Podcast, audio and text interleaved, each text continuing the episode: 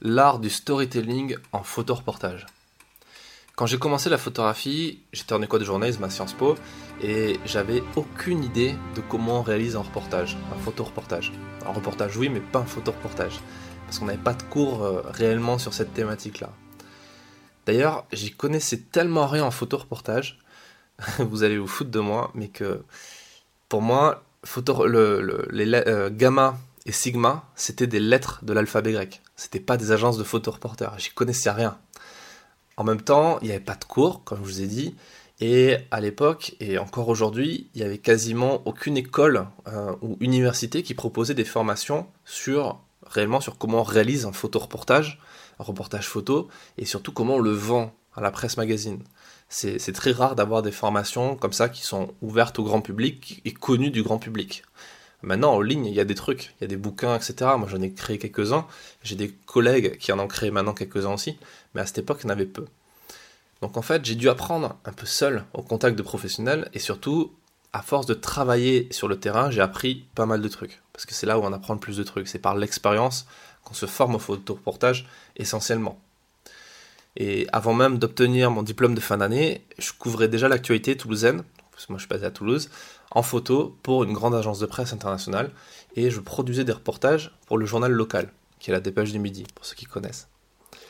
Et l'une des choses qui m'a le plus aidé à progresser, au final, en, plus de travailler comme ça sur le terrain euh, pour, euh, euh, pour des gens, même si j'étais pas payé très cher, j'accumulais de l'expérience.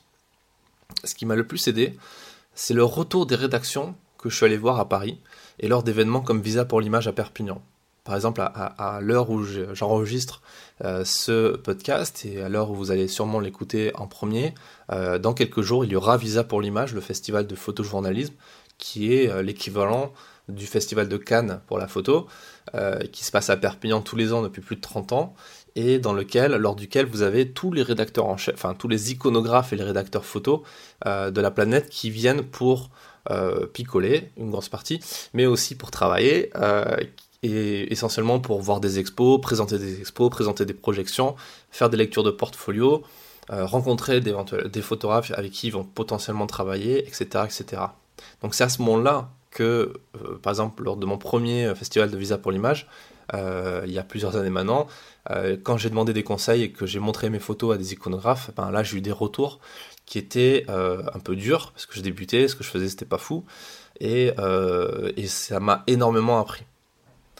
Et le truc aussi, c'est que j'ai découvert assez, assez vite, assez rapidement, c'est que beaucoup de photographes pensent qu'il faut déjà être connu et reconnu pour aller taper aux portes des grands magazines comme Paris Match, Géo, ou tout simplement aller adresser la parole à un iconographe à visa. Et ça, c'est complètement faux. C'est du bullshit. Il n'y a pas besoin d'être déjà connu ou d'être reconnu pour aller voir ces gens-là. Tout le monde peut le faire d'accord? Avec un peu de motivation, des bonnes idées euh, et, des photos qui tiennent la route, n'importe qui peut arriver à aller contacter ces gens pour vendre des photos et avoir un sujet publié. Et ce qui est vraiment important, ce qu'il faut retenir, c'est que c'est important d'être à l'écoute des, des, retours que les rédacteurs en chef et que les iconographes vont vous faire. Parce que quand vous allez vous montrer vos photos, on va vous dire voilà, ça c'est pas terrible, ton idée elle est pas très bonne, ou euh, c'est pas très sexy, ou on l'a déjà fait, ou on, on l'a pas fait pour telle ou telle raison. Et il suffit juste en fait de, prendre acte de ça en quelque sorte et de l'assimiler et de pas le rejeter, d'avoir l'humilité de le comprendre et de travailler encore plus dur pour faire mieux et proposer mieux la prochaine fois. Alors, certes, c'est évident que mes études en journalisme, elles ont été un énorme atout dans ma capacité à réaliser des bons photoreportages, mais j'ai dû rapidement, personnellement, acquérir une compétence qui est indispensable pour réussir un photoreportage, qui est le storytelling. J'en parlais, j'ai commencé le podcast avec ça en disant que, euh, en disant l'art du storytelling en photoreportage, le storytelling, qui est un mot qui claque, hein, qui est à la mode parce qu'il est de plus en plus utilisé par les marketeurs aussi pour, pour vendre des trucs. Euh, le storytelling, c'est tout simplement l'art de raconter des histoires. Et raconter des histoires, c'est la base en photoreportage. Parce que le, quand ouvrez un magazine, regardez un photoreportage, c'est une histoire qu'on vous propose. Un peu comme quand vous étiez gamin et que, avant d'aller vous coucher, vos parents vous racontaient une histoire pour aller dormir. c'est quand vous allez, de la même façon, vous allez au ciné, vous regardez un, film, vous regardez pas un film en fait, vous, vous écoutez une histoire qu'on est en train de vous, de vous raconter, de vous montrer. Donc le photoreportage, c'est pareil, c'est l'art de raconter des histoires. Et pour raconter des histoires, ça passe par plusieurs choses. Ça passe par quatre éléments vraiment principaux à, maîtriser quand on est photoreporteur. C'est règle numéro un, enfin c'est premier élément, on va dire, le cadrage. Bien cadrer ses photos pour, pour vraiment apporter tous les éléments d'information à l'intérieur du cadre de l'image. Ensuite, c'est la composition. Comment vous allez rendre ça intéressant, esthétique. Euh, vous allez apporter encore plus d'informations grâce à la composition. Ensuite, c'est la gestion de son sujet. Alors, c'est pas forcément que le sujet, c'est pas forcément une personne, donc je parle pas de portrait. Je parle de, la façon dont vous allez amener votre sujet dans l'image. Ça peut être une idée, le sujet, ça peut être la guerre, ça peut être l'économie, ça peut être le sport, ça peut être plein de trucs. Et enfin, une dernière chose qui est essentielle, c'est le travail en série photo. Et c'est ce dernier élément qui est au final le plus important si on, veut obtenir de vrais résultats sur la durée en photo reportage. Parce que on ne peut pas réussir si on ne comprend pas que le reportage photo, c'est une série photographique qui contient des images impactantes et importantes dans la compréhension de l'histoire. Prenons par exemple le cas d'un reportage de mariage. Parce qu'au final, le mariage, c'est aussi du reportage. Pour documenter un mariage, le photographe, il doit suivre une sorte de checklist très précise.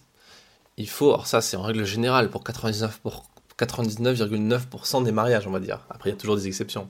Mais dans la grande majorité des mariages, il faut des photos, enfin des reportages de mariage, il faut les photos des mariés lors de leurs préparatifs respectifs, euh, la, mariée en train de se faire coiffer, la mariée en train de s'habiller, le mari en train de mettre sa cravate avec son papa, tout ça, euh, la photo du bisou à la mairie, euh, la photo du bisou à l'église, la photo de groupe avec toute la famille, avec les tontons bourrés, etc., la photo de la première danse juste avant de découper le, gâteau, etc. Tout autant de, photos qui sont importantes et qu'il va falloir avoir dans le reportage. Pourquoi? Parce que ça va construire l'histoire et ça va permettre de capturer tous les souvenirs, les étapes importantes. Imaginez, on reprend l'image d'un film, imaginez vous vous installez dans le ciné, on vous passe la première séquence, et là tout d'un coup on vous passe la dernière séquence. entre les deux, il euh, n'y a rien eu. Un peu comme dans le film La Cité de la Peur, pour ceux qui l'ont vu, où euh, je crois que c'est, comment il s'appelle déjà, c'est euh, le personnage qui, est le projectionniste, qui se bat à la fin contre le méchant, et dans, leur, dans leur bagarre, ils mettent un choc sur les bobines. En fait, euh, la, bobine, dernière bobine part et du coup, euh, personne ne comprend pourquoi le film part en, live. Donc voilà, c'est un peu l'idée que je vais vous faire passer, c'est que c'est important d'avoir une série photo et qui, euh, est cohérente. Par ailleurs, le, sujet que vous allez photographier, il ne sera pas forcément facile à mettre en avant. Il va falloir mettre en, en place plein de processus créatifs et il va falloir être ingénieux pour raconter l'histoire en image de façon intéressante. Et c'est justement la série photo qui va aider. Vous allez raconter l'histoire de votre sujet grâce à cet enchaînement d'images.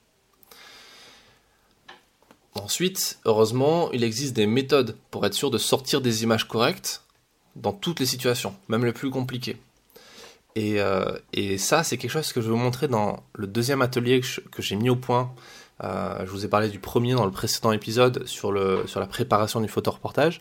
J'ai mis au point un deuxième atelier qui est la suite sur réussir son photoreportage, dans lequel je vous montre un petit peu la checklist que j'utilise, cette méthode que j'utilise pour avoir cette série photo avec des photos cohérentes à l'intérieur, cohérentes, impactantes et intéressantes.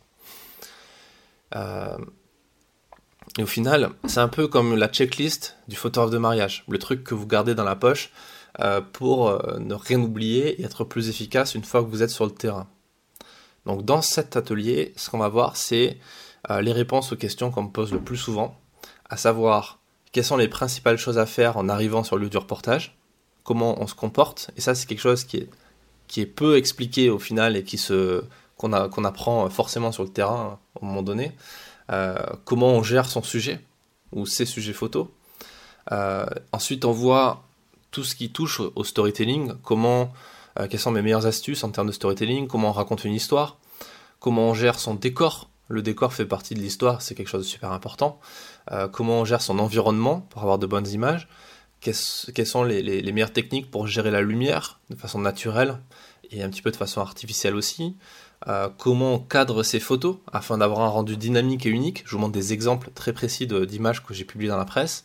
Comment on fait pour être plus efficace, comment on est plus performant en photographie de portrait également, même si c'est pas ma spécialité comparée à d'autres photographes portraitistes, c'est quand même quelque chose que je maîtrise un minimum parce que bah, c'est obligatoire de maîtriser la photographie de portrait quand vous vous lancez dans le photoreportage. Parce que le photoreportage, c'est de l'humain, c'est l'histoire des gens. Euh, même si c'est l'histoire de, même si votre sujet c'est pas des gens en particulier, ça va être, euh, je sais pas, un territoire ou une, bah, la guerre, l'économie, l'écologie, quelque chose comme ça. Il y a forcément des personnages dans votre histoire à un moment donné. Donc il faut savoir faire des portraits. On voit ensuite aussi comment on donne de la profondeur à son reportage. Parce que si vous avez un reportage qui a vraiment de la profondeur, où on voit qu'il y a de la matière, bah, ce reportage, il va être publié sur plusieurs pages. Et il y a plein de magazines, notamment je pense au Figure Magazine, qui aujourd'hui, je pense en France, le magazine qui paye le mieux euh, les photoreportages. Euh, on est euh, aux alentours de 5-6 000 euros le reportage. Ben, eux, ils veulent des sujets qui puissent être publiés sur 10 pages minimum. C'est la, la, règle. Donc si, votre, si vous n'avez pas assez de photos dans votre reportage, vous ne pourrez jamais être publié dans ce genre de magazine. Donc il faut donner de la profondeur à son reportage. Ça, ça passe par des cadrages différents, des temporalités. Euh, ça, on va le voir en détail dans l'atelier. On verra aussi quelles sont les images à ne surtout pas oublier de réaliser, cette fameuse checklist, et quelles sont les erreurs à éviter pour être sûr de bien faire son reportage et surtout de bien le vendre derrière. Voilà, je vous montre en gros ma méthode personnelle pour ne pas passer à côté de ces bonnes photos. Donc cet atelier, c'est le deuxième de cette série de trois ateliers. Dans le prochain épisode, je vous parlerai du troisième et dernier atelier. Après, on reprendra un rythme avec des interviews de photographes, notamment l'interview de Eric Delamarre, qui est excellente, qui va être, euh, petit spoiler, l'interview la, plus longue de du podcast, de l'histoire de ce podcast après plus de 60 épisodes. Et euh, à noter également que ces trois ateliers-là, ils sont disponibles dans la masterclass pour photographes professionnels. Je vous ai expliqué dans le précédent épisode, à la fin du précédent épisode, en quoi consistait cette masterclass, à savoir tous les ateliers que je fais euh, pour les professionnels sont à l'intérieur. Tous les mois, il y a des sessions de coaching où, où je, critique vos images, je critique vos de façon constructive pour vous aider à progresser euh, vos euh, reportages photos. Je vous donne des contacts qu'il vous faut aussi pour contacter les rédactions en fonction des reportages et plein d'autres trucs que je vous laisse découvrir dans le lien qui est en description de cet épisode. Avant de vous quitter, il faut que vous méditiez absolument sur un truc qui est, euh, qui est important, qui est le fait que on peut tout apprendre par soi-même, mais il faut bien comprendre que ça prend du temps. Et c'est pour ça que je propose des ateliers, que j'essaie de faire un maximum de podcasts comme ça où je vous donne de la valeur, euh, en plus de vous proposer aussi des formations payantes, bien entendu, qui vont permettre d'aller encore plus vite, encore plus loin. Mais gardez en tête que, bien sûr, on peut tout apprendre sur Internet, en parlant avec des gens, etc.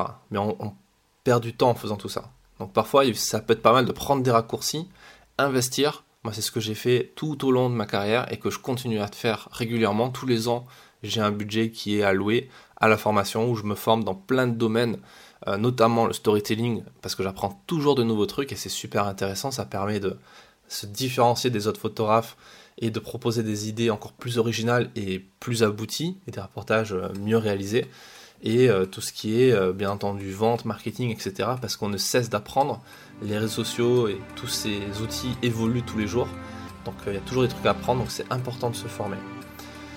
Je vous dis à très vite dans le prochain épisode. En attendant, n'hésitez pas à me faire un retour si ce format vous plaît. Si vous avez déjà investi dans mes ateliers, dites-moi ce que vous en pensez. Faites-moi un retour, c'est important, ça me permet de progresser, de les améliorer. Et euh, je vous dis à très vite dans le prochain épisode. Ciao